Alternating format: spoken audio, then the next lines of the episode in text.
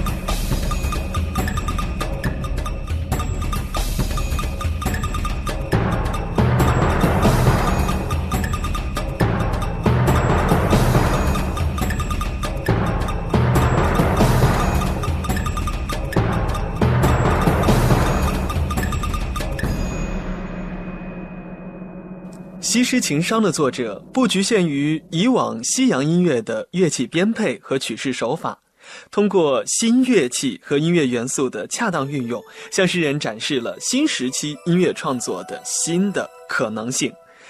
作者所创作的音乐形象丰富饱满，画面感非常的强。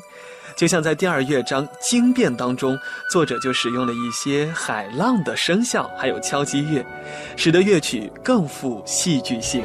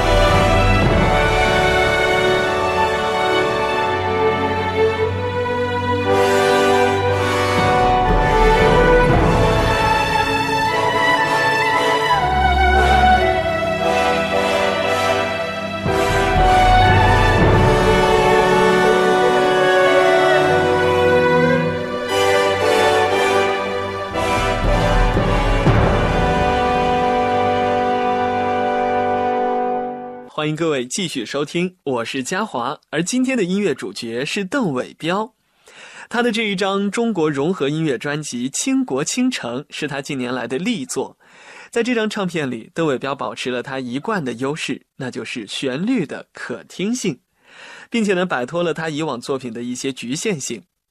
旋律的可听性表现在于，在为听众所熟悉的中国民族音乐特有的旋律音程与肢体的构架内，以协奏的音乐形式带出了一种别样的新鲜感。接下来，一起来听《西施情伤》的第四节祭舞。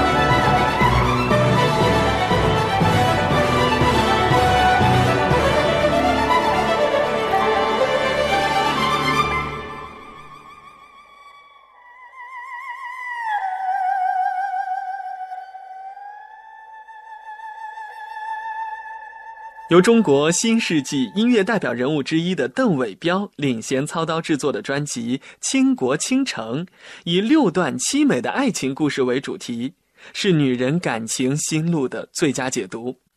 邓伟彪精湛而又细腻的编配手法，是宏大的音乐背景下泛起的点滴精妙的细节。